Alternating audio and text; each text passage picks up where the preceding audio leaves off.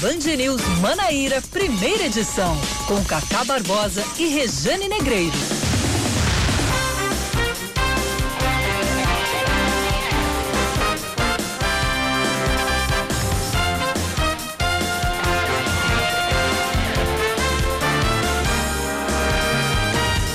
Horas 29 minutos em João Pessoa, 9 horas 29 minutos na Paraíba. Bom dia, bom dia, bom dia. Hoje é quinta-feira, é véspera de sexta, é dia 3, 3 de setembro de 2020. Começando mais um Band News Manaíra, primeira edição comigo, Cacá Barbosa, e com ela, sempre ela, Rejane Negreiros. Bom dia, Rejane. Bom dia, Cacá. Bom dia para você que está junto com a gente nesta quinta-feira. Eita, oh. quinta já ou ainda?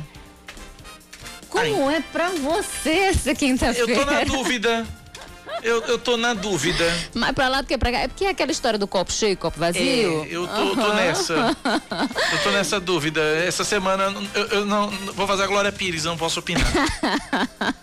não sou capaz de opinar essa semana. Eita, não. Faz uma enquete aqui na redação. Samara Gonçalves. Atenção, Samara Gonçalves, olha pra cá. Alô. Hoje ainda é quinta-feira ou já é quinta? Ainda. Nossa. Unânime na redação. Pra mim foi já, minha gente. Eu sou, eu sou minoria aqui. Eu vou acompanhar a relatoria da redação, é ainda então. Já que eu tô Perdi. na dúvida, eu vou com a, vou com a maioria. Perdi Sabe show do nesse milhão? julgamento. Sabe o show do milhão que o cara vai com a maioria e responde? Pronto, é a mesma coisa, vou com a maioria. E ainda. você, hein? E para você, ainda ou já é quinta? Manda sua mensagem para cá, 9911-9207. Participe desta pesquisa de caráter nada científico e que nada vai mudar o andamento do calendário. Metodologia zero. Zero. Mas vamos aos destaques desta quinta-feira, 3 de setembro de 2020. Vamos que vamos.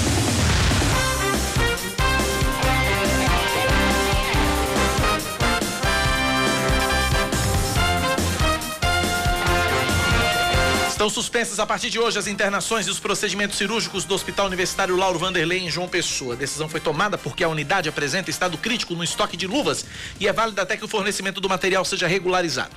A assessoria do hospital explicou que o material foi licitado a três empresas, mas nenhuma fez a entrega. De acordo com a chefe do setor de suprimentos do HU, Natália Tavares, a suspensão deve durar apenas esta semana e a expectativa é que o estoque seja regularizado nos próximos dias. Seguindo com mais destaques aqui na Band, o que foi, Rejane Negreiros? Você já deu uma crise de riso nela aqui de repente. O que foi, Rejane? Eu li uma mensagem aqui que me, que me desconcertou. Vai, deixa eu respirar. Vamos então, vamos lá. Médicos, neurocirurgiões, enquanto a Regiane se recuperou, água para a aqui. Médicos, neurocirurgiões e cirurgiões vasculares aderem ao chamamento público do governo da Paraíba e assumem o plantão com escala completa no Hospital de Trauma de João Pessoa.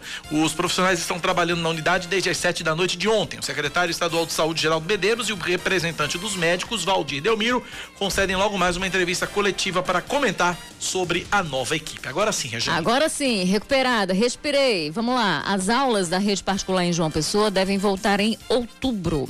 A expectativa veio, né, depois de uma reunião entre o Sindicato das Escolas Privadas do prefeito João Pessoa Luciano Cartacho. De acordo com o presidente da entidade, Odésio Medeiros, a oficialização deve ser anunciada pela prefeitura na semana que vem. Com as aulas presenciais suspensas há quase seis meses, ou seja, desde o início da pandemia, o sindicato revela que mais de 100 escolas de pequeno e médio porte já decretaram falência e são previstas mais de duas mil demissões nos próximos dias. E além desse problema que é gigantesco, vai ser preciso é, administrar um outro problema, né? Que é a questão do calendário escolar. Tá, tá né? como é que comprometido. Isso, como é que vai organizar? Que planejamento vai ser esse para ver se organiza o negócio? Porque na universidade, nas universidades, geralmente quando tem paralisação, os semestres vão, né? Eu, por exemplo, eu lembro, eu sei que faz muito tempo, mas eu lembro, a memória ainda tá boa. Quando eu entrei na faculdade, é, eu, eu tive que esperar exatamente um semestre para começar, porque foram seis greves, duas greves, duas greves de quase, uma de três meses, outra de quase quatro meses.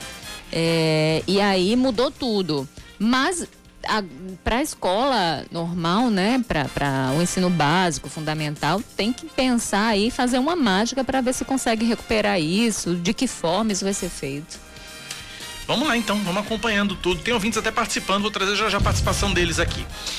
Nenhuma Eu disse nenhuma emenda parlamentar foi destinada para a área de saneamento básico e gestão ambiental pelos senadores paraibanos em 2019. A informação vem de um levantamento feito por um grupo de pesquisa do curso de gestão pública da Universidade Federal da Paraíba.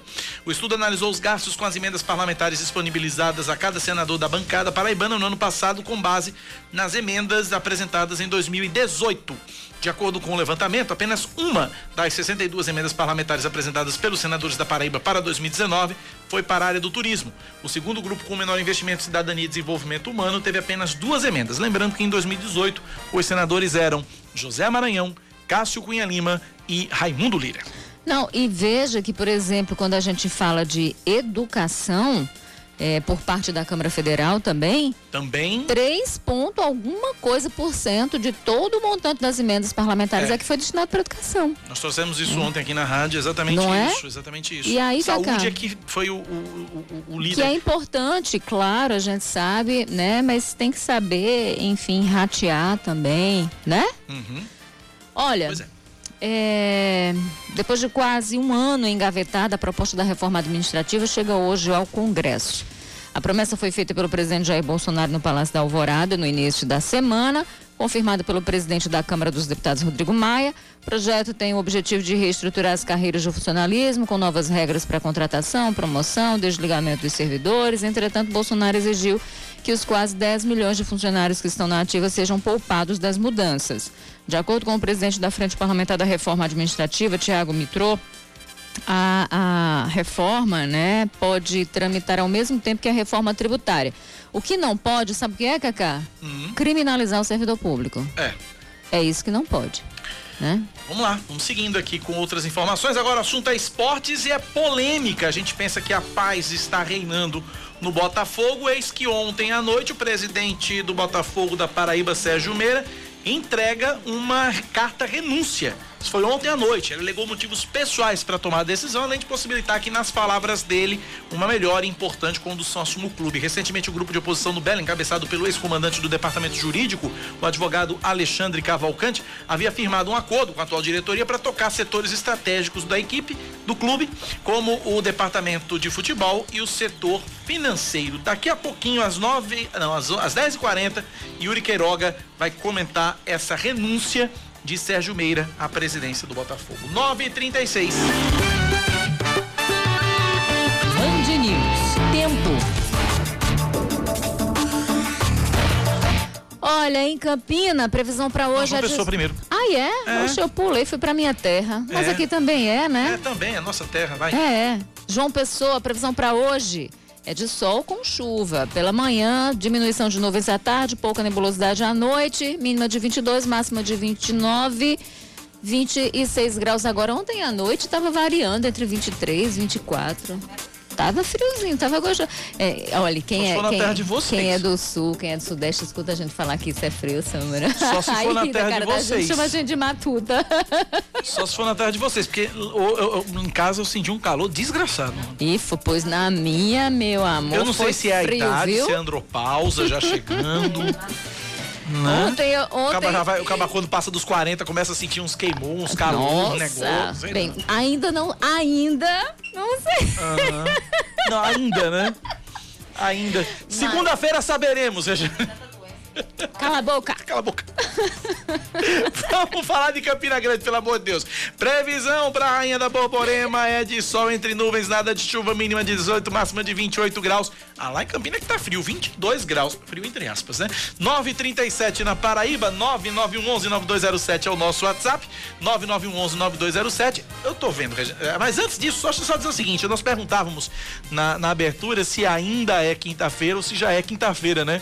O Arley matou, o, o Arley não, o, o Gilmar do Cristo matou a pau aqui e zerou o assunto. Ele disse o seguinte, Kaká, ainda é 2020. Pronto. Disse tudo, acabou. Não, não. Enquete encerrada. Olha. é, pois é, não tem como não seguir seu voto, amigão. É, enquete encerrada. Voto vencido geral. É. Sou voto vencido. Aí eu confundi aqui com o Arley. O Arley perguntando se a praça de alimentação do shopping já tá funcionando normalmente. Faz é tempo, vice Arley. Tá. 9 da manhã, 38 minutos na Paraíba, 9h38. Eu tenho Betinho Nascimento, repórter da TV Band Manaíra, com as informações a respeito do Hospital Universitário Lauro Vanderlei. Suspenderam as cirurgias no HU porque tá faltando luva. Betinho, é com você. Resolve esse problema para nós. Bom dia. Muito bom dia para você, bom dia, Rejane, bom dia a todo mundo acompanhando a Band News FM Manaíra, é isso mesmo. O Hospital Universitário Lauro Vanderlei, aqui em João Pessoa, decidiu suspender novas internações e também cirurgias eletivas. Isso porque o estoque de luvas lá no hospital está baixo, está crítico para os profissionais é, da saúde.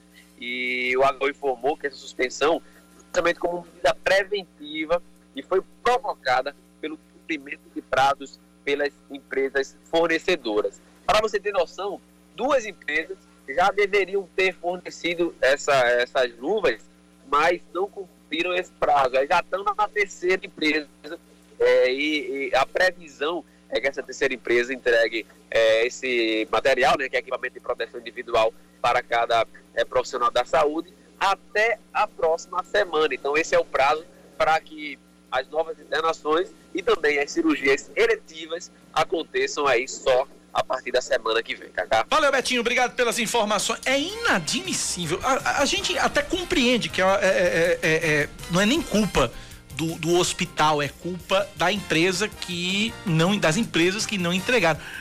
Mas é inadmissível você suspender atendimento porque tá faltando luva.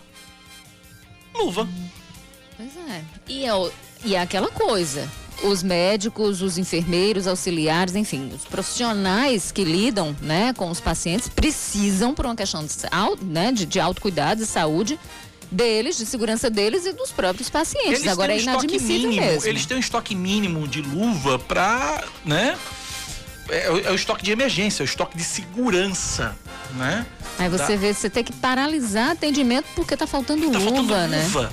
Veja, aí veja você que a questão da saúde pública é, uma, é um problema municipal, é um problema estadual e é um problema federal. E veja que uma questão é privada federal. interfere, Interfere no no público, público. Porque o pedido é feito a empresas privadas. São Exatamente. empresas que Foram Três precisam. empresas. Pois é. Nenhuma delas fez a entrega. E- Absurdo. E aí é um problema do privado que acaba respingando de uma forma extremamente ruim no público. Pois é. E aí nós temos, por exemplo, na esfera municipal, o grande problema é o trauminha. Na esfera estadual, o grande problema é a falta de neurocirurgião e de cirurgião vascular no trauma do, da BR, que foi parcialmente resolvido. A gente trouxe aqui a informação aqui na abertura do jornal. E o problema federal, no momento, é essa história das luvas no, no HU. Fora outros problemas, né? A gente tá mostrando aqui somente a ponta do iceberg, do nível da água para baixo. Aí pensa no negócio que o bicho é grande, viu? 9 e 41 na Paraíba, 9 da manhã, mais 41 minutos agora. A gente segue falando de educação. Ontem a senadora paraibana ah, Daniela Ribeiro, do Progressistas, participou de uma reunião entre o ministro da Economia, Paulo Guedes, e os representantes das escolas particulares de todo o país para discutir um projeto que pode evitar o fechamento dos estabelecimentos particulares de ensino. Ah, o projeto de lei que institui o Programa Nacional de Auxílio às Instituições de Ensino da Educação Básica prevê a concessão de uma ajuda financeira às escolas privadas que tenham sido afetadas pela pandemia. Em entrevista ao Band News Manaíra, segunda edição, a senadora revelou que um dos principais problemas enfrentados pelos donos de escolas é a evasão escolar, efeito causado pelo isolamento social. Vamos ouvir. Na educação infantil, por exemplo, muitos, os pais, a maioria deles, tiraram, retiraram as suas crianças, né, da escola, né? Então, os donos de escolas estão tendo que arcar com os professores, né, com o pagamento de professores para não fechar. Ou quando não, se, se desejam fechar, como, como pagar as questões trabalhistas, tiveram uma queda de cerca de 50% a 70% do seu orçamento, né? Então, é, isso é muito grave. E a educação, é, ao, no final da história, se fechando as escolas públicas, privadas, eles vão, eles vão ter que ir para as escolas públicas. E na escola pública, o governo vai gastar da mesma forma, porque vai ter que ter investimento.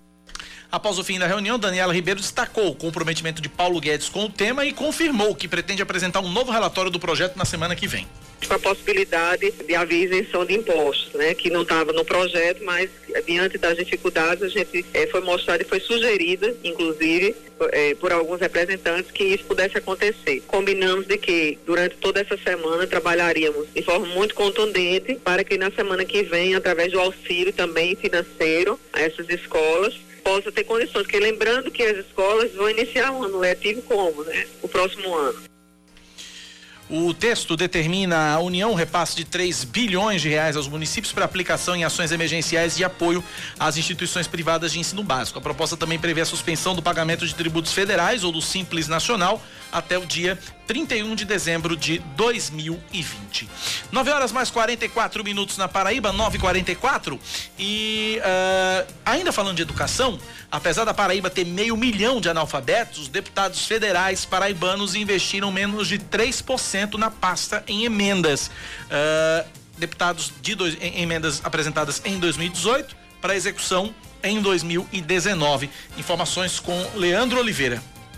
Por lei, toda bancada federal no Congresso é obrigada a enviar para o seu respectivo estado metade do dinheiro disponível das emendas parlamentares, exclusivamente para a área da saúde. Isso foi cumprido pelos deputados paraibanos lá em Brasília. Eles destinaram mais de 90 milhões de reais, o que representou 53% para a pasta. Os dados estão no estudo feito pelos professores e alunos do curso de Gestão Pública da Universidade Federal da Paraíba. Outros valores foram repassados para o turismo turismo e agropecuária, com respectivamente 12 e 5%. Agora, a surpresa de saltar os olhos foi o total recebido pela educação, 2,6%. Eu disse 2,6%, em um estado que tem meio milhão de pessoas que não sabem ler e escrever, segundo números do IBGE deste ano. O questionamento que fica é: por que tão pouco em uma área que precisa tanto? Dúvida que nem o pesquisador desse levantamento da UFPB, Fernando Torres, soube responder.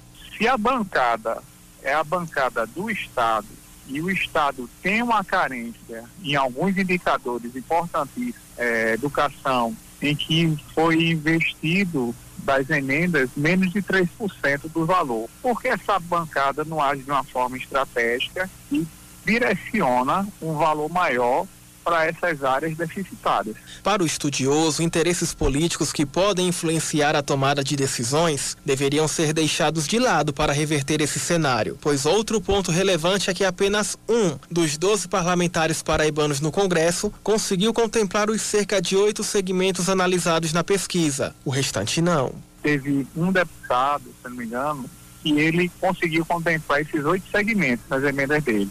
O restante não. Teve deputado que ele só contemplou dois segmentos. Aí, logicamente, porque tem a questão de partido, de política e tudo, mas se houvesse uma visão estratégica da bancada, então o direcionamento seria esse, até porque eles estão representando o Estado é a bancada paraibana que está lá. Além da educação, as outras áreas que receberam menos emendas foram as de cultura, trabalho, defesa nacional e segurança pública, que tiveram a participação de apenas 1,1% no valor empenhado pelos deputados federais paraibanos. Deputados, Rejane, destinaram uma pequena verba para a educação, senadores não investiram nada em saneamento básico e nem gestão ambiental. Esses dados também são resultado desse levantamento feito por, pelos pesquisadores do curso de gestão pública da UFPB. Repito, teve como base emendas apresentadas em 2018 para o orçamento 2019. E aí os três senadores, é, confirmando para você, eram Raimundo Lira, José Maranhão, ambos do MDB e Cássio Cunha Lima do PSDB. De acordo com esse levantamento, apenas uma das 62 emendas parlamentares foi para a área do turismo. Segundo o grupo com menor investimento, Cidadania e Desenvolvimento Humano teve apenas duas emendas. Isso já no Senado, tá? Já o setor que recebeu maior atenção foi saúde e assistência social, 44 emendas. As demais foram distribuídas para desenvolvimento regional humano, 6, educação 5, agropecuária 4. No total, foram empenhados mais de 46 milhões de reais em emendas, Rejane. É, você vê que pelo menos na questão dos senadores, eles ainda se voltaram um pouquinho mais do que os deputados, né? Investiram 5% e ali... Cinco emendas. Cinco emendas? Foi cinco é, emendas? Cinco emendas. Das 62. então, peraí, deixa eu retirar o que eu disse. Das agora, 62, cinco emendas. Agora, é, é importante a gente falar isso, sabe? Isso só mostra, gente, uma profunda desconexão da realidade dos nossos parlamentares. né, esteja, seja no Senado, seja na Câmara, com a educação brasileira. Percentualmente dá 8%, tá? Então, então é, é, pelo menos foi um investimento me, um, um, pouco menos tímido do que na Câmara Federal, que não chegou a 3%. Samara Gonçalves me avisa aqui, ó, o, a área da saúde. Isso é com relação às emendas do Senado, é, Samara? Tá. A área da saúde ficou com 72% desses uh, 46 milhões de reais. A área da saúde ficou com 72%, desenvolvimento regional urbano 14%. É, e os demais foram distribuídos agropecuária 7%, educação 3,7% nos valores, cidadania e desenvolvimento humano 1,5%, turismo 1,4%. Bem, pois é, é importante que se invista em educação, que se invista em saúde, porque a gente sabe das nossas necessidades, da grande desigualdade que a gente tem num país que é pobre no sentido de, no sentido de distribuição de renda, a grande maioria né, vive é, é, é, numa situação difícil, economicamente difícil. E nós temos milhões de pessoas vivendo hoje abaixo da linha da pobreza. Então, é importante que a gente invista em educação, em, em saúde. Mas é importante também que a gente invista em saneamento, não é? É importante que a gente invista em saneamento e a gente viu que o investimento aí foi muito baixo. É como se fala, é como se dizem, Jane Negreiros, e é, é, é, é, eu sempre, eu acho até clichê isso, mas eu sou obrigado a concordar. É porque é obra que ninguém vê, né? Pois é, aí não dá voto, não né? Dá voto, então, ninguém vê, não dá voto, né? Acaba não sendo prioridade para os gestores. Quando não é prioridade para o executivo, o executivo não força, não pede, não, não pressiona o legislativo a enviar dinheiro para esses setores e para essas áreas. Então, mas voltando a falar de educação, a gente sabe que a educação não pode esperar. Que bom que a senadora Daniela Ribeiro chamou, feito a ordem, disse: vem cá, ministro, vamos conversar. E que bom que o ministro se mostra disposto a ajudar. Mas, minha gente, a pandemia começou em março, já são seis meses, e ações para minimizar os impactos que são negativos à educação, em razão da pandemia, em razão das ações de enfrentamento ao novo coronavírus, elas não podem esperar. Essas ações precisavam ser, ter, sido pensadas e planejadas muito antes. Porque quando a gente fala em fechamento de escola, né, e a gente está falando em suspensão da aula, a gente está focando num, num, numa parte do tema que é importante, que é a questão da saúde, a saúde sanitária, a segurança né, de, de, de, de alunos, das famílias, das famílias desses alunos e, obviamente, da, dos servidores, dos professores, de toda a equipe pedagógica de uma escola. Esse é um ponto. Mas escola gera emprego. E ter emprego é importante para a economia. Então, se a escola fecha e mais pessoas ficam desempregadas, a gente tem um baque imenso, por exemplo, no consumo, na qualidade de vida e, obviamente, né, nós nos afundamos ainda mais na linha da pobreza. E é importante que a gente fale sobre isso, porque educação, gente, eu falei da desconexão e a gente percebe que existe uma, de, uma desconexão altíssima dos nossos legisladores da realidade quando o tema é educação. Então, a educação brasileira já muito pede socorro, a gente vem falando de evasão escolar que se intensifica agora com a pandemia, é verdade. Mas, minha gente, há pesquisas, inclusive pesquisas tocadas pela ONG Todos pela Educação, que mostram que quase metade dos professores brasileiros não recomendam a profissão. E que mais da metade, 55% dos nossos estudantes com oito anos, gente, não sabem ler, não sabem fazer contas adequadamente. Nós temos milhões de analfabetos funcionais no Brasil. São pessoas que não conseguem fazer uma leitura crítica da realidade. Então, isso é um problema de educação e que não é de agora. Né? Isso tudo deveria, é, isso tudo pede e tem que despertar nos nossos legisladores e gestores senso de urgência, mas não só neles, também na gente. Por que, que eu digo isso? Eleição está batendo a porta. Então vamos focar nisso e cobrar dos candidatos projetos para educação, investimento para educação. A gente precisa reivindicar que a educação seja prioridade. E sabe o que mais? A gente fala tanto de corrupção, a gente grita tanto pela insegurança, a gente reclama tanto a falta de segurança e a violência, a gente também reclama a saúde, a gente está aí também vendo o desemprego batendo na nossa porta. Então, se a gente veja que o centro, que, que, que tudo passa pela educação, porque se a gente não investe no alunado dos nossos alunos, se a gente não investe para capacitar professores, se a gente não investe na estrutura das escolas, ou seja, se a gente não investe no ensino e na educação, a gente não consegue se armar contra toda essa onda de corrupção que tem por aí. Então a gente se fortalece e a, a gente, a gente se empodera, para usar um termo da moda, quando a gente tem educação. Então é importante que agora, eleição batendo a porta, a gente cobre isso, a gente desperte para isso e cobre isso dos candidatos que aí estão, seja em João Pessoa, seja em Cochichola, seja no, é, em qualquer lugar aqui do estado, a gente precisa priorizar isso. E aí, para finalizar, eu quero, sim, mandar um grande abraço para todos os professores, uhum. em especial para uma grande amiga, Jeane Lima, professora de mão cheia, radialista, ama o que faz, ama Verdade. a sala de aula e por isso mesmo é respeitada e amada por todos os seus alunos. G, Beijo, Beijo, grande, te admiro. Beijo para você. É, é, a admiração também é minha também, viu? 9:54 na Paraíba, 9 da manhã, 54 minutos. Tito Lobo, bom dia, Cacá e Rejane. É vergonhosa a representação que temos em Brasília. Todos só pensam em si. Responsabilidade com educação e cultura na Paraíba é vergonhosa. Falta respeito e amor ao povo paraibano. Sinceramente, eu tenho é nojo. É o Tito Lobo. Obrigado, Tito. Um abraço para você.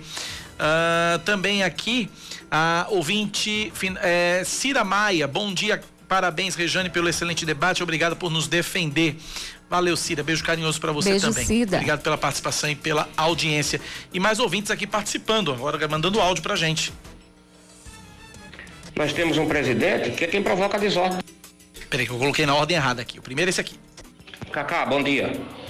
É, meu nome é Luiz, eu participo é, é, esporadicamente, né, do programa. É, você está falando sobre essa questão das luvas que falta no HU. Vocês estão falando que por várias razões isso acontece. Eu vou dizer. Acontece porque nós vivemos um país desmoralizado, né, e um país que tem duas, duas justiças. Uma para o Zé e outra para quem é graúdo. Porque você vê, os caras que desviaram milhões da saúde, a maioria deles estão todos em casa nessa hora. A gente começa pelo nosso estado, nosso, o nosso ex-governador.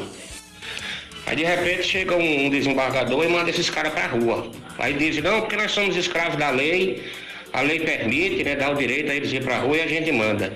E quantas pessoas inocentes no Brasil já cumpriram anos e anos de pena, inocentemente, depois foi descoberto que era inocentemente?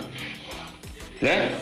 Então, quer dizer, eles mandam para a rua porque eles querem mandar. Porque se quiser segurar esses caras presos que estão se aproveitando dessa pandemia, eles seguravam esses caras presos. Mas como eles são gente grande, tem que ir para a rua. Tem que cumprir prisão domiciliar. Nunca vi prisão em casa. Então é isso aí que acontece, rapaz. Dentro do país. A divisão interna dentro do país, dentro da sua população. Incita as pessoas a não, a não se vacinar, incita a violência, né? ao desrespeito às leis às recomendações né? do próprio Ministério da Saúde. Colocou um cara do Ministério da Saúde que não é nem, nem um técnico de enfermagem, não, não é técnico na área, é um combatente, um general de infantaria. São coisas absurdas do nosso país. Obrigado, ouvinte, pela participação e pela audiência. Faz críticas aí ao judiciário, que realmente é, preciso, a gente precisa realmente dar o braço a torcer aqui. São dois pesos e duas medidas mesmo, né? São dois pesos e duas medidas mesmo. E faz críticas aí à atual situação do atual governo federal. A história de é, o Ministério da Saúde, que tem um interino numa pandemia, sei lá quantos meses e que mal assumiu, né? né? Porque quando assumiu já ficou doente. Então você tem aí. É, a gente falava de educação. Aí, três, foi, da, aí foi da educação. Três ministros. Foi da educação, foi da né? Educação. Três ministros da educação. Aí é, a gente na saúde nem ministro tem. Tem um interino. Não tem. O Pazuelo. Não tem. Que não é da área da saúde, inclusive. É, área de, é da área de logística. É. E, e que, e, e, enfim, é, a gente tem, é, eu vou usar novamente a palavra, o termo, desconexão da realidade. Não temos. E aí tem uma série de problemas, a questão do judiciário mesmo, de fato a gente tem um judiciário moroso, a gente tem um judiciário dispendioso, a gente tem um judiciário pouco produtivo. É verdade. Né? Eu já trouxe aqui dados, inclusive semana passada, do, do, o Brasil tem o judiciário mais caro do mundo né? E aí tem lá Pedro Cunha Lima. É importante a gente trazer essas informações. Pedro Cunha Lima, deputado federal, tá, é presidente da Comissão da Educação. Ele lá é, apresentou um projeto para acabar com os penduricalhos, principalmente né, que, que são os grandes privilégios, principalmente no que diz respeito ao judiciário. Né, para se existe um teto, que todos ganhem esse teto. Né, e que a gente tenha uma melhor distribuição do dinheiro, aplicação do dinheiro de uma forma muito mais justa. Né? A gente, a gente, Para a gente falar em justiça, a gente tem que falar em equidade. Então é preciso que a gente tenha uma distribuição de renda mais justa, e não que tantos tenham tão. que, que tantos não tenham nada e que poucos tenham muito, que, né? que é uma aberração que a gente tem. A gente tem também um judiciário que tem duas férias por ano. Alguém mais tem duas férias por ano, Cacá? Não, não tem. Isso se aplica ao parlamento também. Como assim? Dois recessos de 30, 40, 60 dias? Isso não tem, isso não tem sentido e não tem cabimento. Reforma administrativa, eu falando, tem que entrar aí. Agora tem, um outro, tem uma outra questão que eu acho importante a gente falar. A gente fala de morosidade, de produtividade e tudo mais, mas veja, quantas vezes a gente já trouxe aqui, Cacá? É, o Supremo decidindo sobre coisas banais. Tipo, eu me separo de você, nós temos um cachorro e a guarda do cachorro chegou lá no Supremo. Ou, tipo, você roubou algum item de comida ou um item que, do ponto de vista financeiro, é irrelevante e vai parar no Supremo. A gente já falou sobre isso aqui. É. Esse tipo de coisa não era nem para estar tá chegando lá. Veja. Então, você tem esse tipo de coisa trancando a pauta, passou por outras instâncias por que, que as outras instâncias não resolveram? Porque foi preciso chegar lá em cima para poder resolver uma coisa dessa. Então, a gente tem um, um problema sério nessa questão de, de, de, de dos processos que chegam também à justiça, dessa distribuição. Então, a gente precisa, obviamente, resolver tudo isso. É um caminho duro, mas esse caminho, mais uma vez eu repito, passa pela educação. A gente tem que entender e saber e conhecer nossos direitos para a gente poder reclamá-los. 10 em ponto, intervalo. A gente volta já já. Antes disso, um ouvinte manda mensagem para cá perguntando o seguinte: Bom dia, Cacau. O que é que tá acontecendo no trânsito BR-230 parada na frente do macro? É o novo normal, pelo menos até o dia 14, que é exatamente o. São, são, exatamente as obras que estão sendo realizadas. A gente está falando isso desde segunda-feira. As obras que estão sendo realizadas no viaduto de Oitizeiro. Esse trânsito vai assim até o próximo dia 14. Então é ter paciência, porque é o novo normal em João Pessoa pelos próximos 10 dias. 10 em ponto, intervalo, a gente volta já já.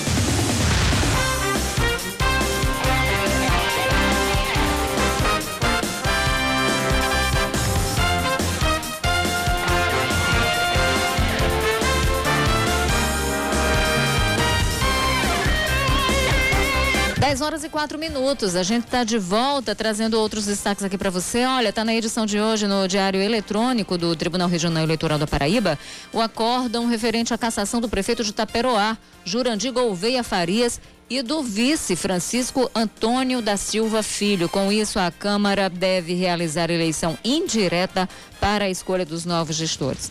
O TRE entendeu que não haveria necessidade de esperar o trânsito em julgado, bastando apenas a publicação no acórdão. O julgamento foi realizado no dia 27 de agosto. O relator do processo foi o juiz Arthur Monteiro Lins Fialho. Seguindo com mais um destaque para você aqui na Band News. O Sindicato dos Médicos da Paraíba diz que a recomendação da Secretaria Municipal de Saúde de João Pessoa de não usar celulares dentro de unidades hospitalares pode atrapalhar os atendimentos, pode atrapalhar os atendimentos. Para o presidente do CIMED, Márnio Costa, ah, os celulares são ferramentas valorosas para os médicos durante o atendimento. Além disso, o sindicato também lembrou que o celular é importante para o próprio paciente, tendo em vista que desde a restrição das visitas, ele é a única forma de comunicação com a família. Já o secretário de Saúde da capital, Adalberto Fulgência, afirma que a medida anunciada no início da semana é para evitar a propagação do coronavírus. Vamos seguindo. O Hemocentro da Paraíba está convocando doadores voluntários de sangue, especialmente os que possuem fator RH negativo, ou seja, o, negati o negativo, AB negativo, A negativo e B negativo. Esses grupos sanguíneos apresentam nos últimos dias queda no estoque. Às vésperas do feriado de 7 de setembro estão quase zerados. A doação pode ser agendada pelo site hemocentro.pb.gov.br ou pelo WhatsApp 3133 3473. O número parece um telefone fixo, mas não é, tá? Então eu vou repetir: 3133 3473. E aí você pode entrar em contato por esse número no WhatsApp e agendar, portanto, uma doação das 7 da manhã às quatro da tarde, de segunda a sexta-feira. Mais um destaque para você. O, estão abertas até amanhã as inscrições para os aulões preparatórios para o Exame Nacional do Ensino Médio na Universidade Federal da Paraíba. As aulas vão ser aos sábados, das duas da tarde às seis da noite, e devem contemplar todas as áreas do conhecimento cobradas pelo Enem. Elas começam no dia 12 de setembro e seguem até novembro por meio da plataforma Google Meet. Os interessados devem se inscrever por meio de um formulário disponível nos perfis do projeto no Facebook e no Instagram, o PET Conexões UFPB. PET Conexões UFPB.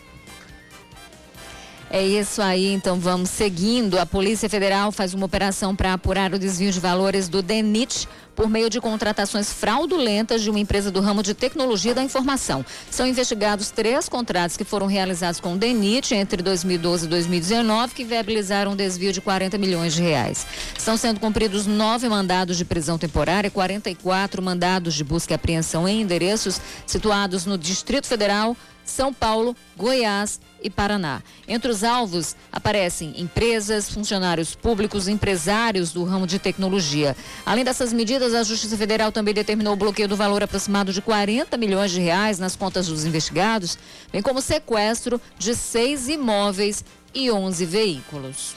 A gente fala agora de esportes, é isso? Vamos falar de esportes yes. agora aqui na Band News, mudando a trilha, porque a Confederação Brasileira de Futebol anuncia a equiparação dos pagamentos feitos aos jogadores e às jogadoras das seleções brasileiras principais. A medida foi anunciada ontem pelo presidente da entidade, Rogério Caboclo, logo após a contratação das duas novas coordenadoras de futebol feminino da CBF, Luiz, Duda Luizelli e Aline Pellegrino.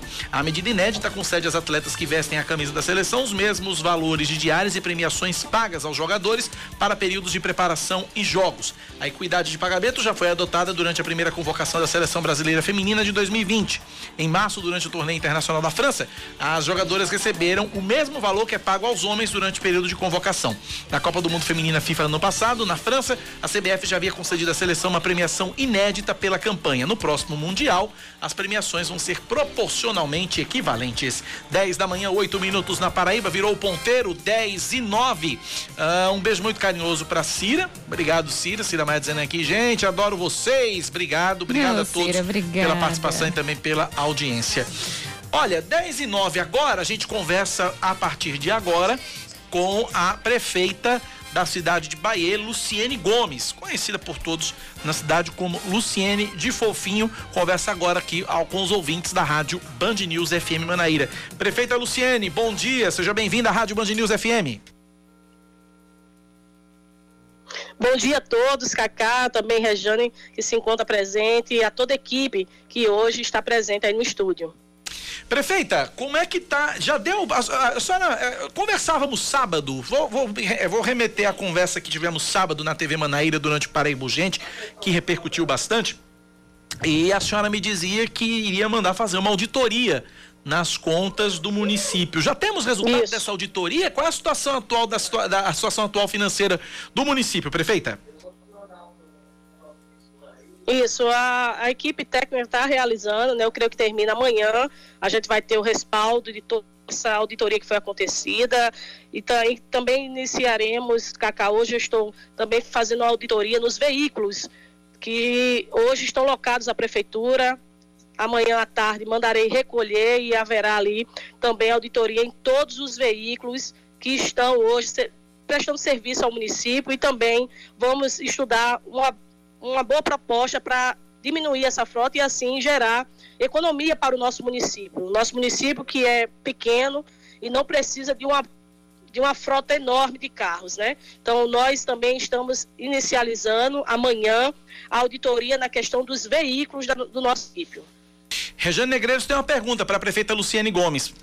Oi, prefeita. É, como é que fica a questão, por exemplo, Oi, bom dia, é, da é educação prazer. no município? A gente tem visto os, o, o, a FAMUP, por exemplo, que representa vários municípios aqui do estado, é, falar sobre isso, diz que não tem condições agora de, de, faz, de abrir as escolas por uma série de fatores. Eu queria entender exatamente a situação hoje aí do município, aí de, de, de da cidade, exatamente nesse sentido. Né? A gente abriu hoje o jornal falando de, de educação né, da falta de dinheiro ou de verbas de emendas parlamentares para educação por aqui e eu queria saber, né, depois de tanto tumulto na cidade, depois de tanta bagunça política na cidade, como é que está essa questão?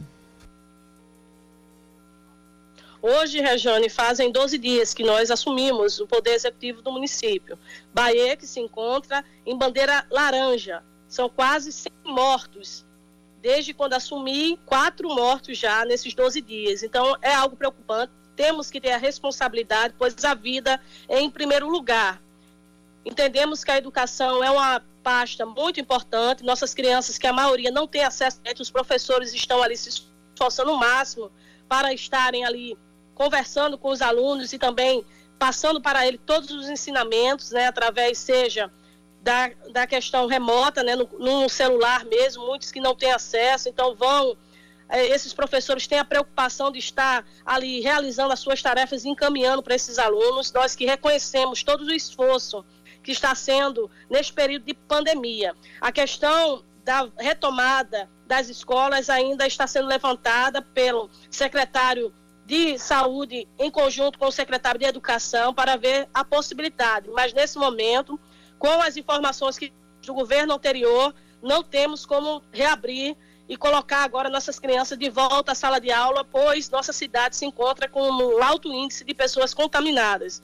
Pensando nisso, eu nós sei, já prefeita, mas eu não falo sábado, nem dessa, dessa questão. Já, já iniciamos... é, eu, eu, fico me perguntando da questão da própria estrutura. Caso, por exemplo, é, é, Isso há municípios, o George Coelho da FAMUP, por exemplo, falou o seguinte, que lá no município de Sobrado e em outros municípios menores, e aí eu não sei se esse é o caso de Bahia, mas que muitos professores são do grupo de uhum. risco. Então, seria necessário contratar outros professores temporariamente, de repente, para uma retomada. Aí, nesse sentido, eu queria saber isso, né? Dessa estrutura.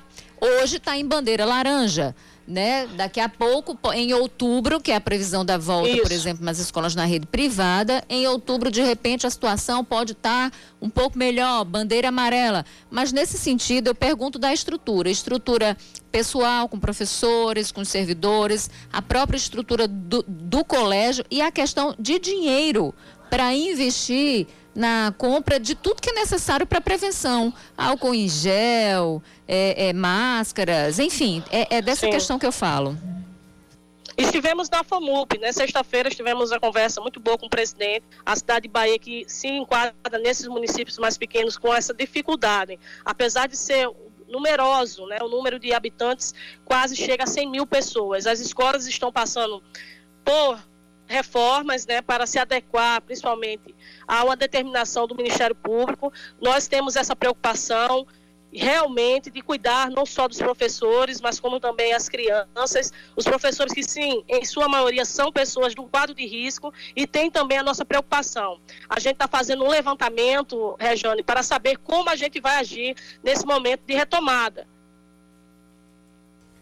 Nós estamos conversando com a prefeita da cidade de Bahia, uh, Luciene, de, Luciene Gomes, conhecida como Luciene de Fofinho. Prefeita, é, a senhora também, semana passada, eh, esteve em Brasília, esteve visitando alguns, alguns ministérios, esteve visitando o Ministério é, da, da, Saúde, é, também conversou com o Ministério, também conversou com o pessoal do Ministério da, da, do Desenvolvimento Regional. Queria que a senhora falasse sobre essa sua ida a Brasília semana passada, prefeita. Sim, fui acompanhada, Cacá, pelo deputado federal, doutor Damião Feliciano, que ali marcou diversas audiências, estivemos com o próprio ministro do Desenvolvimento Regional, o senhor Rogério Marinho, onde se comprometeu sim em ajudar o nosso município, não neste momento por conta da vedação, mas discutimos a questão de asfaltamento, calçamento, infraestrutura, que é uma demanda enorme no município de Bahia.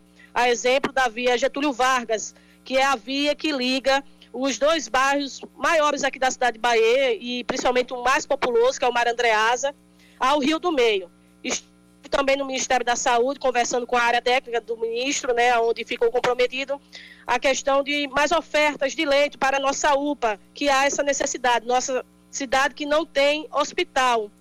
Estive também conversando com a chefe de gabinete do, do ministro aliás, do senador, perdão, estivemos com José Maranhão, que se comprometeu, inclusive ele está a caminho aqui da Prefeitura Municipal para anunciar a ajuda, a emenda que ele vai destinar à cidade de Bahia daqui a pouco, às 11 horas, ele estará aqui na Prefeitura. E foi muito importante essas audiências, que foi de extrema importância, pois a gente, assim, colocou para eles a necessidade que Bahia hoje necessita de ajuda e precisamos estar batendo na porta dos ministérios e dos deputados federais. Então foi muito importante, também estive com no Ministério da Família, né? precisa de ação, nossas mulheres que sofrem com a escassez de vagas de creche, como também de capacitação para as mulheres, e ali também foi colocado essa pauta, onde também tivemos um, uma agenda muito positiva. Ali a gente conseguiu, graças a Deus, uma emenda de 2 milhões através do deputado federal doutor Damião, destinado ao mercado público e também à saúde. Tá aí, portanto, conversamos com a prefeita de Bahia, Luciene Gomes. Prefeita, muito obrigado pela atenção conosco e com os ouvintes da Rádio Band News FM. Um forte abraço para a senhora, prefeita. Eu que agradeço, Cacá. Eu quero nos próximos dias ter mais uma oportunidade onde eu estarei em mãos do relatório, não só da administração, como também da educação, e assim esclarecer de maneira mais conclusa, pois agora apenas 12, me... 12 dias, perdão, 12 dias à frente do Poder Executivo e assim trazer informações mais precisas. Queria contar com esse apoio, assim como também de Regiane. O espaço vai estar aberto. Tenha certeza que a senhora será convidada para conversar conosco. Obrigado, prefeito. Um abraço para a senhora. Obrigado, 10 e 18 na Paraíba. Tá aí a prefeita Luciene Gomes. É, fazendo a auditoria no município, aguardando o resultado da auditoria, já foi a Brasília, não perdeu tempo, porque o mandato dela é curto, são quatro meses é, e meio. Como não tem transição, né? Não dá para saber o que, que vai pegar. Já se tinha uma ideia, né? É. Da bagunça que o negócio tava. E aí tem que fazer isso mesmo, identificar o que está acontecendo, identificar qual é o real cenário para saber por onde começar a agir, né? Né, para ter responsabilidade ali nos investimentos, no, no, nos gastos que precisam ser feitos e tudo mais. 10 e 18, a gente vai para intervalo. Na volta, a gente conversa com o advogado especialista em direito eleitoral, doutor Ricardo Sérvulo. Semana passada nós conversamos, você não estava aqui, Regiane Negreiros, mas o bate-papo com o doutor Ricardo Sérvulo repercutiu e muito. E aí eu disse, Samara, você precisa trazer esse homem de novo aqui. Samara trouxe. Hoje ele está aqui no estúdio mais uma vez, conversa com a gente já já, depois do intervalo. 10 e 19 é rapidinho.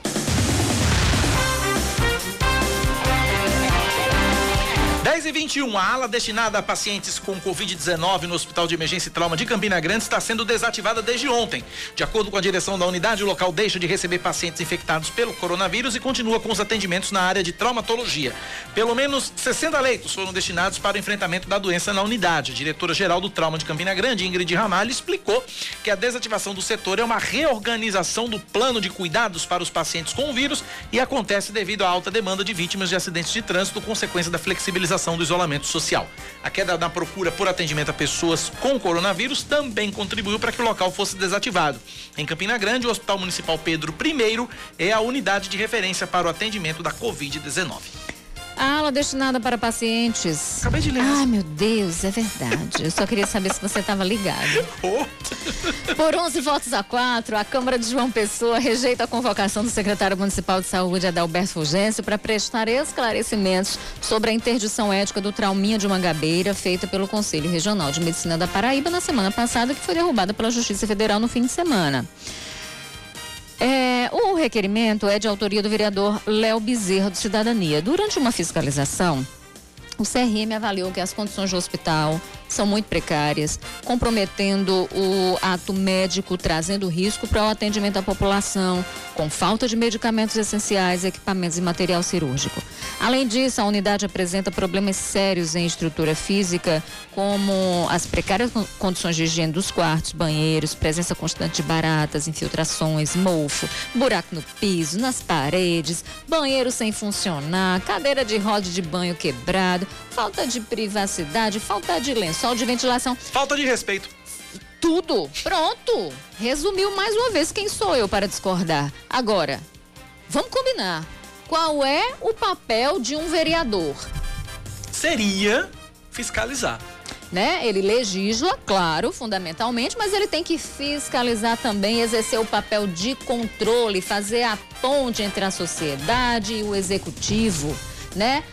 Para usar uma linguagem ah, mais, mais clara, tipo, você tem um carro, você tem um para-choque. Pronto, o vereador é o para-choque.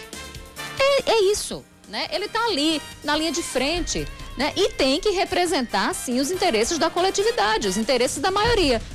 E existe interesse coletivo, sim, em entender o que é que está acontecendo no Trauminha. Por quê? Por que, eu pergunto, veria 11 vereadores disseram que não. Que o secretário não precisa prestar serei, esclarecimentos. Rejane, serei clichê, mais uma vez, me perdoem. São 11 lagartixas. Feio para o legislativo, muito feio. É preciso que haja harmonia entre legislativo e executivo? É, mas é preciso também que haja independência. 11 lagartixas balançando a cabeça. O ex-governador da Paraíba, Ricardo Coutinho, tem menos de 48 horas para apresentar ao Tribunal de Justiça da Paraíba os extratos bancários de contas onde teriam sido efetivados bloqueios judiciais que estão sendo apontados como indevidos pelas defesas. O mesmo prazo foi definido pelo desembargador Ricardo Vital de Almeida, desembargador, relator da Operação Calvário no Tribunal de Justiça, a ex-secretária Aracilba Rocha, outra investigada na operação. No fim do mês de julho, o magistrado determinou o sequestro de 134 milhões de reais de Ricardo Aracilba e outros alvos da Calvário. Ainda em agosto, Ricardo Vital determinou o desbloqueio de salários das deputadas estaduais Estela Bezerra e Cida Ramos do PSB, da prefeita de Conde Marcelo Sena, também do PSB, da ex-secretária estadual de Saúde Cláudia Veras e de Maurício Rocha Neves. Na decisão, o desembargador justificou que os alvos haviam apresentado pedidos visando garantir os meios necessários à subsistência, à subsistência deles e de suas famílias. Fechado desde o início da pandemia, o Vale dos Dinossauros volta a abrir hoje para visitação das 8 da manhã às 5 da tarde. O parque fica lá no município de Souza, é Alto Sertão. É, algumas restrições foram impostas né, para essa reabertura. As visitas devem ser agendadas previamente por telefone. Se você tem vontade, quer conhecer, tem um interesse, anota aí. É o 98812 3265. 98812 3265. Mas também pode usar o site sudema.pb.gov.br para fazer esse agendamento. Apenas 30 pessoas podem ter acesso ao local em cada turno. O governo federal publica a medida provisória que prorroga o pagamento do auxílio emergencial até dezembro. Vão ser quatro parcelas de trezentos reais. Texto assinado pelo presidente Jair Bolsonaro foi publicado hoje no Diário Oficial da União. Lembrei, lembrei daquele, daquele meme antigo. É só trezentos reais. Lembra da calça? É da calça, é. é mais de trezentos reais é a calça. É mais de Dá nem pra comprar reais. calça. Dá nem pra comprar a calça da tia lá. É, é mais, de 300, reais. É mais de 300 reais. Ah. É mais... Vamos falar de futebol, vai, Rejane? Bora. 300 reais não. Milhão. Oito jogos movimentaram ontem a sétima rodada da Série A do Campeonato Brasileiro. Em Salvador, o Flamengo venceu o Bahia 5 a 3 o placar. Em Goiânia, o Corinthians venceu o Goiás 2 a 1. No Allianz Parque, o Palmeiras empatou com o líder internacional em 1 a 1 na Vila Belmiro. Santos e Vasco empataram em 2 a 2. Na Arena da Baixada, outro empate, 1 um a 1 um entre Atlético Paranaense e Bragantino. No Maracanã, Fluminense e Atlético Goianiense também empataram 1 um a 1. Botafogo e Coritiba não saíram do 0 a 0 no Engenhão. E o Ceará venceu o clássico contra o Fortaleza no Castelão por 1 a 0 completam a rodada hoje Grêmio e Esporte Recife. Esse jogo não precisa nem está. Ter. Não, não, esse jogo não precisa nem ter. 2 a 0 pro Grêmio. É? Do jeito que o esporte tá. Kaká não tá otimista. Tá, como tá, você vou, pode vou dizer como o Milton Neves, tá merecendo série Y junto com o Cruzeiro. então, mas aí o, vão completar essa rodada Grêmio Esporte na Arena do Grêmio em Porto Alegre e Atlético Mineiro e São Paulo no Mineirão em Belo Horizonte. Kaká, se tivesse uma, uma um, um, um, um áudio aí, uma uma trilha sonora para essa para esse destaque que a gente trouxe aqui seria Jackson do Pandeiro. Esse jogo não pode é, ser um azul, um, né? Se meu time perdeu, eu mato um, mas tá aí. Teve, teve, um, teve um ouvinte ontem, um ouvinte ontem me mandava uma mensagem no WhatsApp dizendo: "É, o Flamengo voltou e não sei o quê, pode entregar a taça". Eu digo: "Peraí, menino, é a sétima rodada". Falta 31, tenha paciência, deixa acontecer as 31 pelo menos, para entregar a taça, se é que o Flamengo vai ganhar, né? 10 da manhã, 28 mil, que ali, ali, ali sem Jesus, o Flamengo não é ninguém. Todo mundo, urubu, assim, se depender dessa urubuzada, né? É. Eu fico urubuzando, aí o negócio. Eu tô falando isso pra provocar o nosso entrevistado que vibrou com o resultado do Flamengo. Ah, é? O Ricardo Servo. Flamengo 5x3 contra o Bahia. O Bahia, ainda, o, o Bahia ainda demitiu o técnico lá. Olha, ainda. eu já sei que eu sou, eu sou torcedora Nutella, viu? Não sou raiz, não. Porque eu deixei de torcer pro Flamengo. Pois é. Deixei, deixei. Depois da história do lance lá do Urubu, a forma como o Flamengo agiu, achei uma grande palhaçada. Forçada de barra para voltar ao futebol Forçada também, de enfim. barra no meio dessa pandemia toda. Flamengo perdeu ponto comigo. No Doutor meu Ricardo- campeonato. É, doutor Ricardo Sévolo, bom dia, bem-vindo mais uma vez à Band News FM.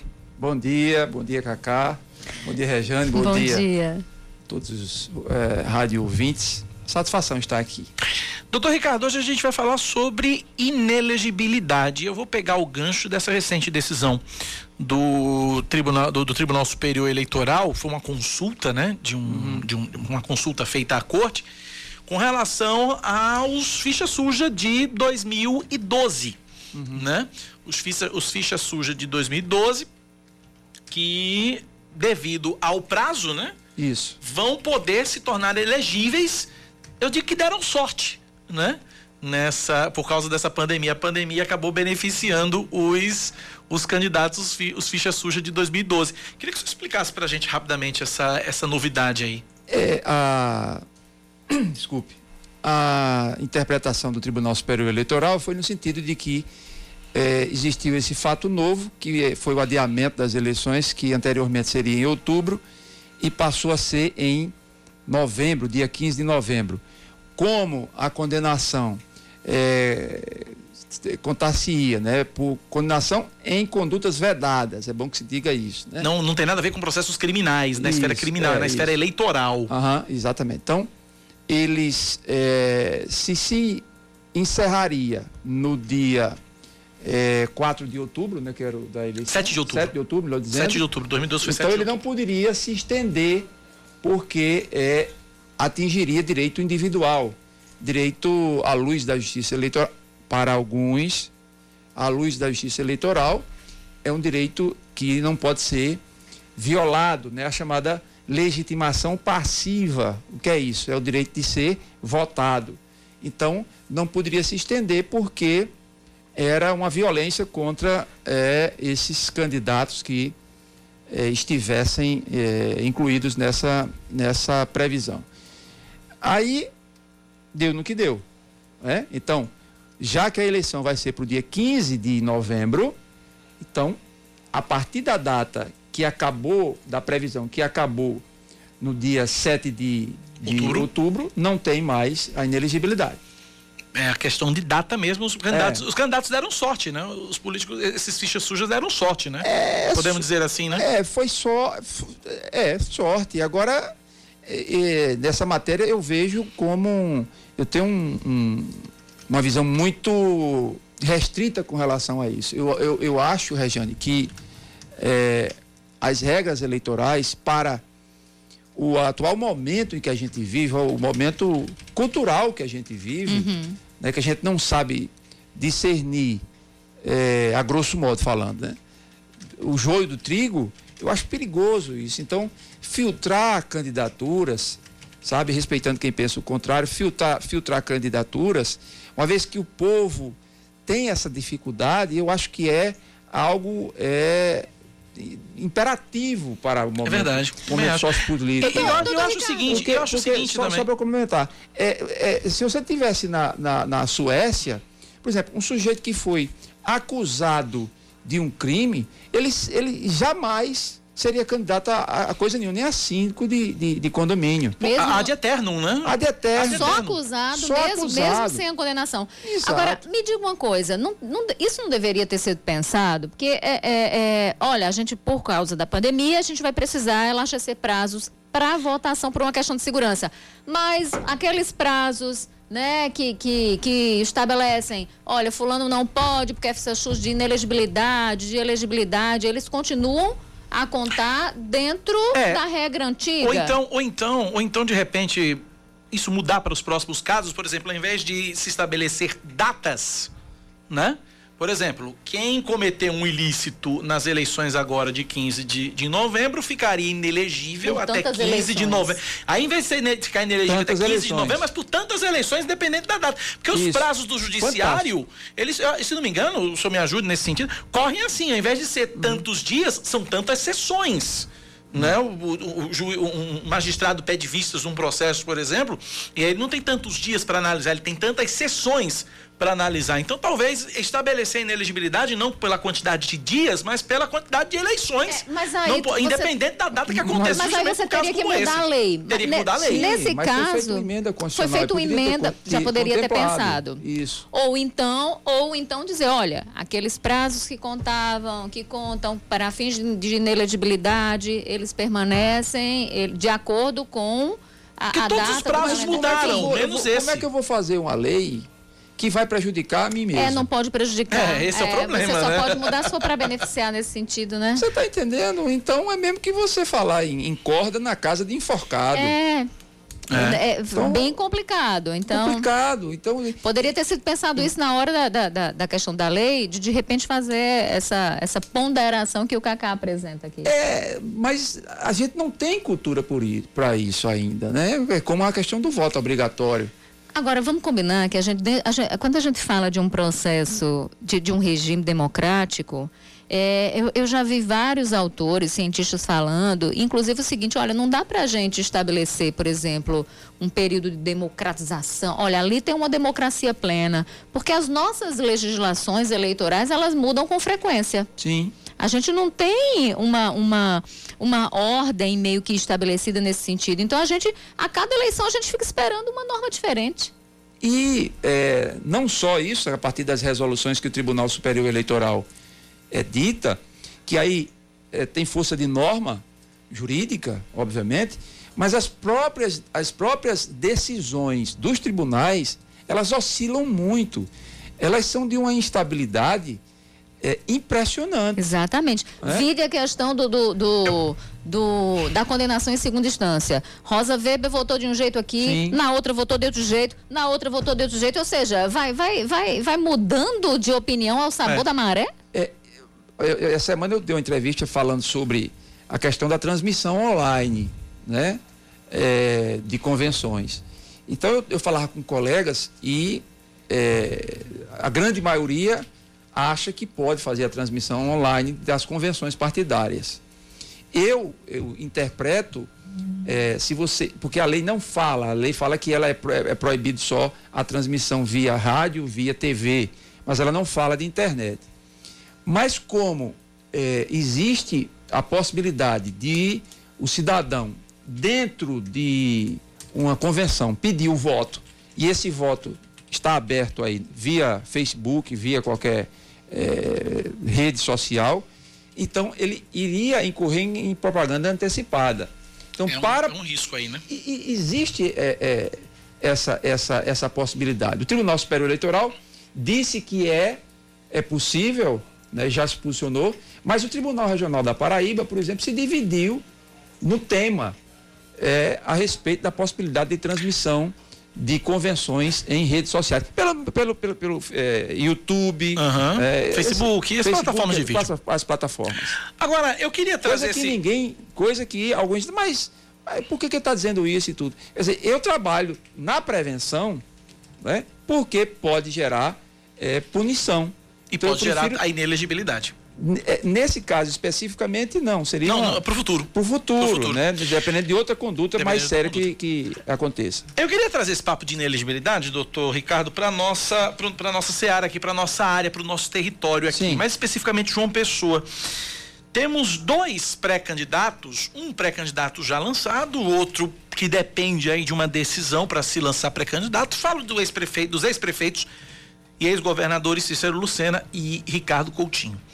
E eles respondem ações, e tem, tem, questões, ações são casos diferentes, mas que ensejam num caminho só, que é o da inelegibilidade. Cícero Lucena tem um problema no Tribunal de Contas da União, que precisa ser resolvido, e Ricardo Coutinho tem vários problemas na esfera eleitoral. Tem três AGES, né, tramitando contra ele. Eu queria que o senhor falasse desses dois, desses dois casos aqui, na, aqui em João Pessoa. Especificamente é é complicado a gente falar do nome assim, porque pode dizer que está falando. Ou mas em de um tese, modo geral. falar em tese. né? De um modo geral.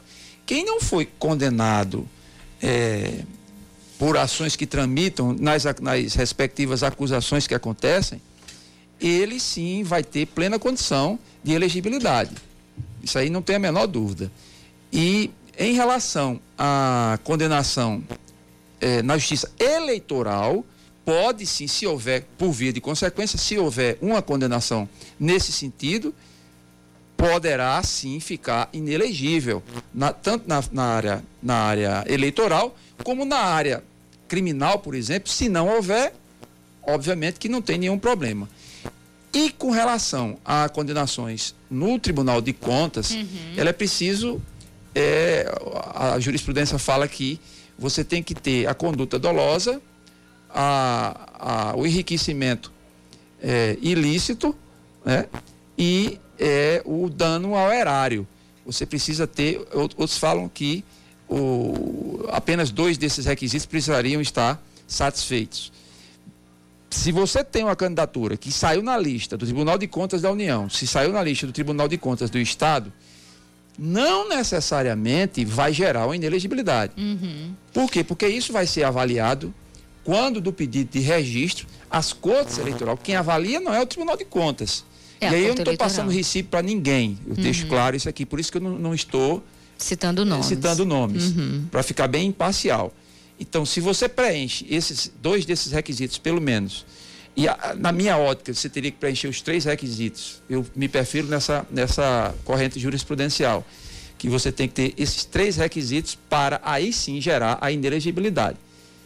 Isso quem vai dizer é a Justiça Eleitoral. Então a gente tem o senhor, outro dia a gente conversava sobre isso, eu lhe questionei exatamente sobre esse assunto e o senhor falava em algumas condições exatamente para condenação ou não, né? Que é a questão de dano ao horário, dolo enriquecimento né? ilícito. e enriquecimento ilícito. Então são essas três condições. Sim, sim. E aí a, a, a Corte Eleitoral ela vai julgar se houve isso para dizer se é, é, elegível ou não. Exatamente. Ele vai apreciar qual foi, se houve isso, se é, realmente teve essa extensão, se teve o enriquecimento ilícito, né? se teve a, a questão do dolo e o dano ao erário. Para aí sim fazer um juízo de valor. Aí você diz assim, isso fica meio subjetivo para é, a Justiça Eleitoral se pronunciar, sim, há um grau de subjetividade é, na, na, na, minha ótica, no meu modo de entender, com relação a isso, porque é, fica um, uma questão de, de, interpretação das cortes eleitorais no sentido da conduta do, do, do candidato que está requerendo o registro perante a Corte Eleitoral. Pois é, e aí o que acontece hoje é que nós temos um dos pré-candidatos né, com essa, essa, esse obstáculo, mas aí que é justamente Cícero Lucena do PP, mas aí exatamente estão apostando no Cícero por acreditar que, a, que ele será elegível. Agora eu queria mudar um pouquinho de assunto. Sim. É, recentemente é, o Supremo Tribunal Federal é, se posicionou com relação à questão das, da, das propagandas eleitorais dentro de templos religiosos. Sim. Né? Nas igrejas. Nas igrejas. E aí viu que não há necessidade de mudar a lei, porque a lei que existe hoje já contempla a punição.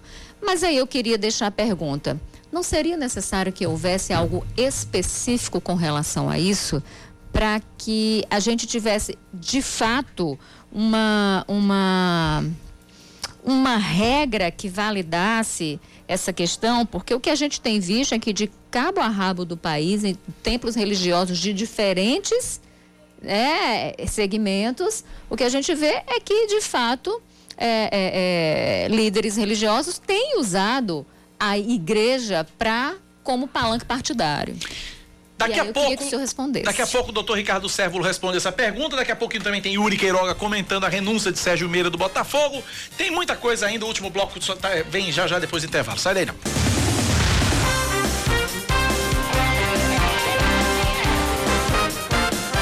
10 e 44 Procurador-Geral da Universidade Federal da Paraíba, Carlos Otaviano Mangueira, pede anulação das eleições realizadas para a reitoria. O parecer foi em resposta a denúncias anônimas de que alguns eleitores não estariam aptos a votar.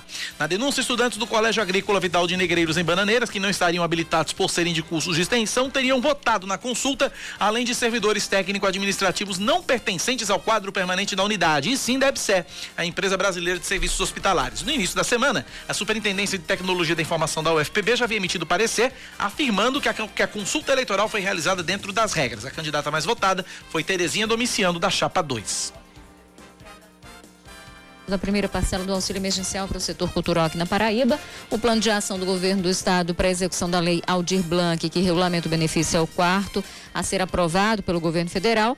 Para Paraíba vão ser destinados 68 milhões e meio de reais. Outras três parcelas estão programadas para 26 de setembro, 11 de outubro e 26 de outubro. Uma lei promulgada pela Assembleia Legislativa da Paraíba prevê que pelo menos 5% dos funcionários de estabelecimentos públicos ou privados no estado realizem que realizem atendimento presencial utilizem máscaras acessíveis durante o período de pandemia. O projeto da deputada estadual Cida Ramos do PSB tem o objetivo de possibilitar leitura labial por pessoas surdas. O veto à lei pelo governador João Azevedo do Cidadania foi derrubado ontem pela casa. O entendimento da maioria é de que não haveriam custos adicionais ao comprador das máscaras que teriam valor equivalente ao mesmo produto comum. E a gente vai seguindo 779 novos casos de Covid-19 são confirmados na Paraíba entre terça-feira e ontem. Com isso, o número de diagnósticos subiu para 107.384. 77 mil pessoas, 950 para ser mais exato, né? 77.950 pessoas já se recuperaram. De acordo com o boletim que foi divulgado ontem pela Secretaria Estadual de Saúde, foram confirmadas mais 18 mortes por causa do coronavírus, sendo três de fato entre terça e ontem. O total de óbitos agora é de 2.483. A ocupação total de leitos de UTI está em 33% em todo o estado. A nova nota de duzentos reais com a imagem do Lobo Guará já está em circulação. Esta é a sétima cédula da segunda família de notas do Real. O Banco Central encomendou a produção de 450 milhões de unidades até dezembro. De acordo com o BC, a, o lançamento da nova cédula é uma forma da instituição agir preventivamente para a possibilidade de aumento da demanda da população por papel moeda. Vale lembrar que o Lobo Guará foi escolhido em uma pesquisa de 2001 que elegeu quais espécies da fauna brasileira deveriam ser estampadas nas cédulas do país.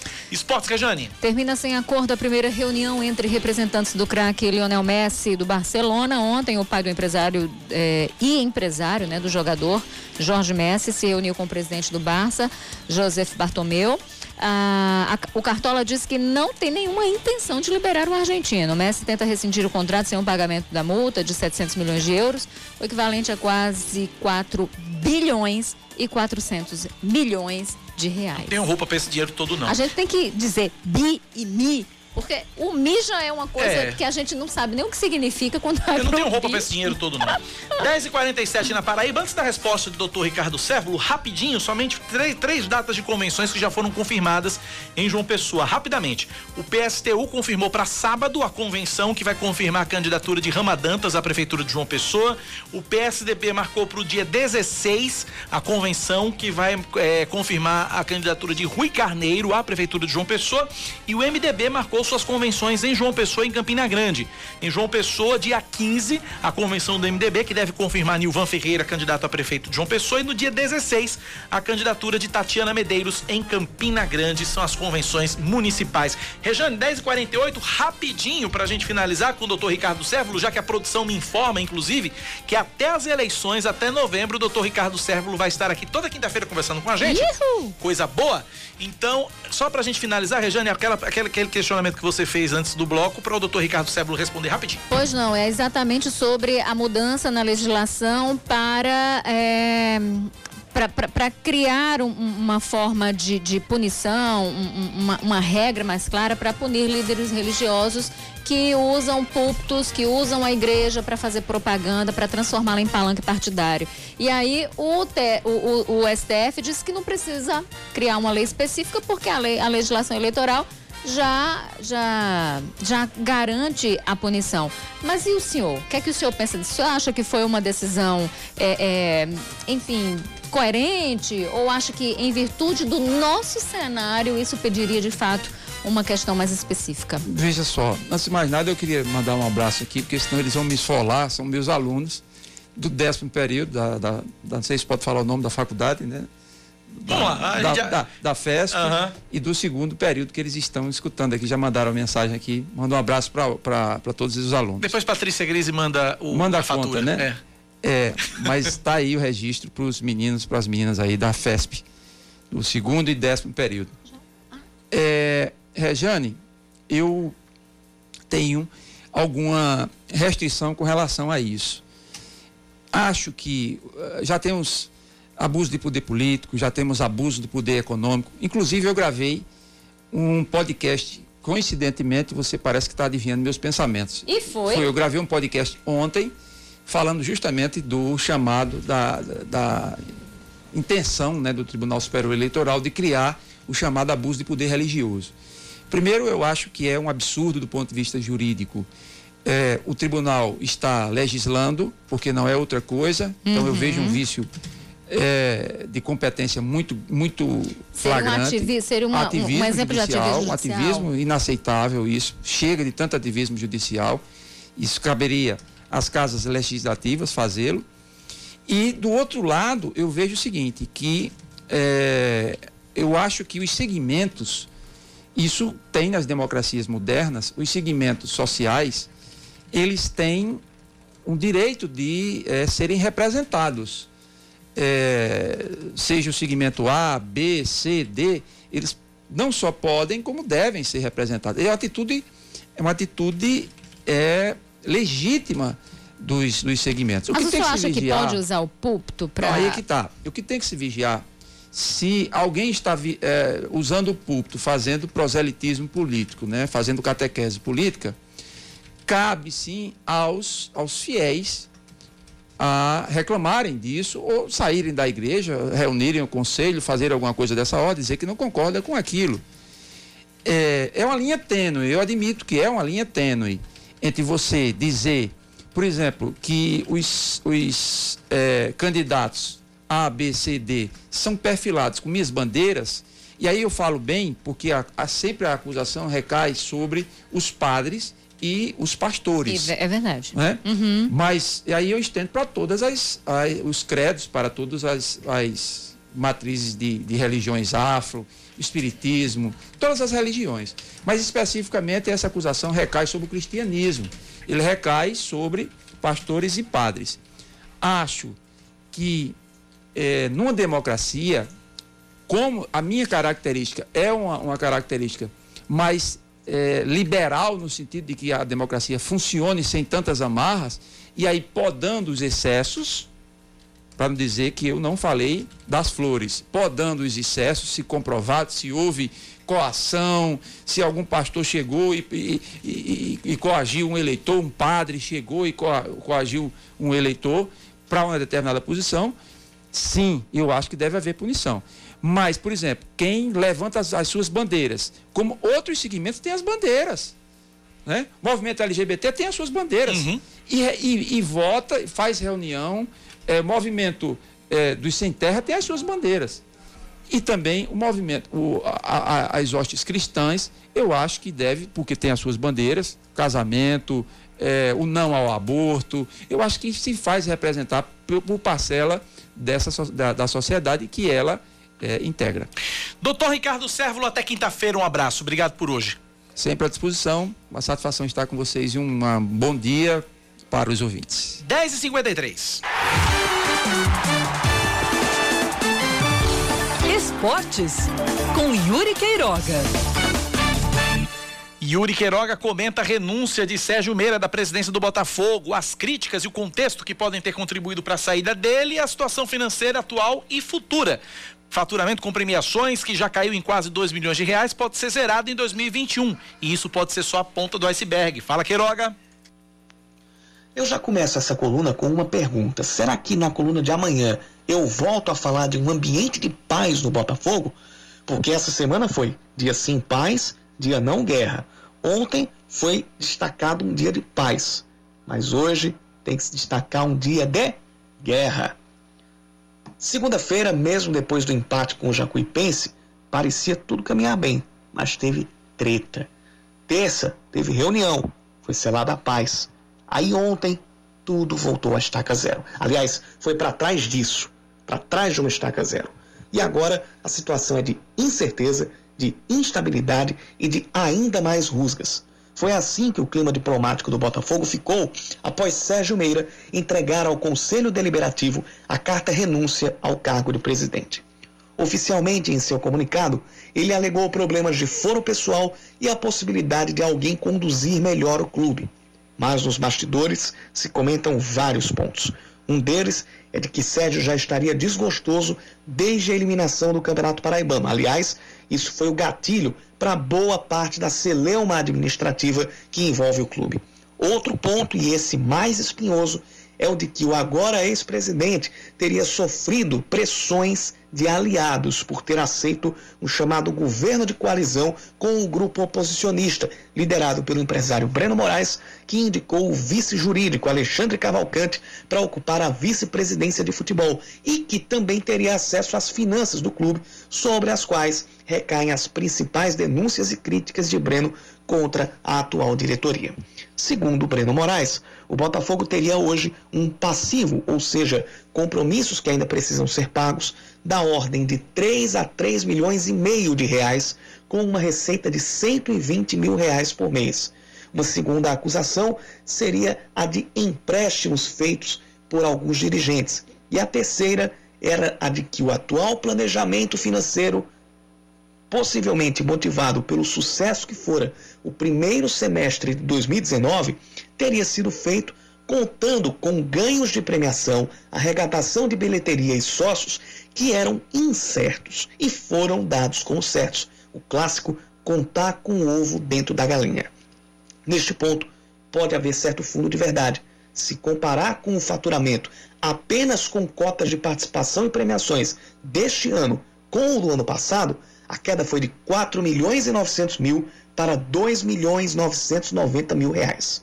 Só em não ter repetido o desempenho do ano passado com o vice da Copa do Nordeste e chegando à terceira fase da Copa do Brasil, o faturamento caiu em quase 2 milhões de reais, em meio a um aumento de gastos, especialmente em relação a salários de jogadores. Tire, por exemplo, o goleiro Felipe, o lateral direito Léo Moura e o atacante argentino Lucas Simon três grandes investimentos, mas por enquanto apenas Felipe está com maior sequência de jogos. Léo Moura só jogou sete partidas e está terminando de se recuperar de uma lombalgia. Já Simon, que veio para ser o homem-gol do Belo, saiu pela porta dos fundos e já foi dispensado. Que a conta não fecha, isso é verdade, mas muito espanta porque no ano passado o Botafogo anunciou ter tido um faturamento recorde, somando aqueles quase 5 milhões só de duas competições, com bilheterias, sócios, patrocinadores e a negociação do meia Clayton com o São Caetano pela bagatela de um milhão de reais, a maior, a maior negociação da história do futebol paraibano, o Botafogo apurou quase 11 milhões de reais em 2019. E aí, para onde foi parte desse dinheiro?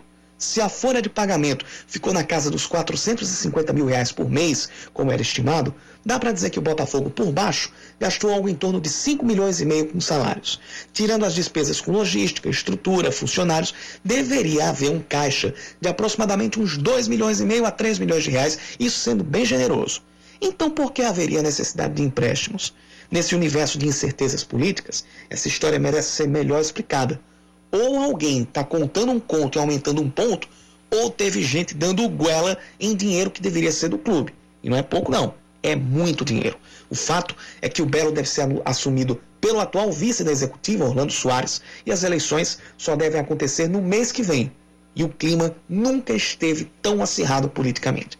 Há muito que se responder, há muito que se resolver e há muitos egos para desinflar. Ah, e tem a situação de um time que precisa ser vista com carinho para o ano que vem, o faturamento deve ser ainda menor e um rebaixamento para a Série D pode ser o início de uma quebradeira e daquilo que o torcedor tem mais medo, a volta ao ostracismo.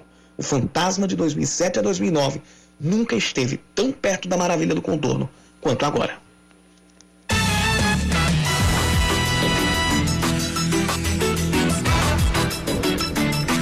Horas e 59 minutos, Rejane, vamos embora. Vamos. Vamos embora. Só que a gente não vai embora pra casa, não. A gente vai pra TV. Meio-dia eu tô lá na TV Manaíra Band com Fala Cidade. E a 1h20, coladinho com Fala Cidade, tem Rejane Negreiros em primeiro plano. Rejane, até mais tarde na TV, até amanhã na rádio. Amanhã cedinho eu tô aqui, 9, é, 6 da manhã, Rejane às 9h20, com o Band News Manaíra, primeira edição, apresentando comigo. Lembrando para você que todos os nossos programas, colunas, entrevistas, reportagens especiais estão todas no nosso perfil no Spotify. Rejane, até amanhã na rádio, até mais tarde na TV. Até beijo, pessoal. Vem aí o Band News Station, Eduardo Barão, Carla Bigato, Eduardo Barão em Nova York, Carla Bigato em São Paulo, Oscar Neto aqui em João Pessoa, atualizando o noticiário local local. Amanhã, seis da manhã, eu tô de volta. Valeu, gente. Até amanhã. Tchau, tchau. Você ouviu Band News Manaíra, primeira edição.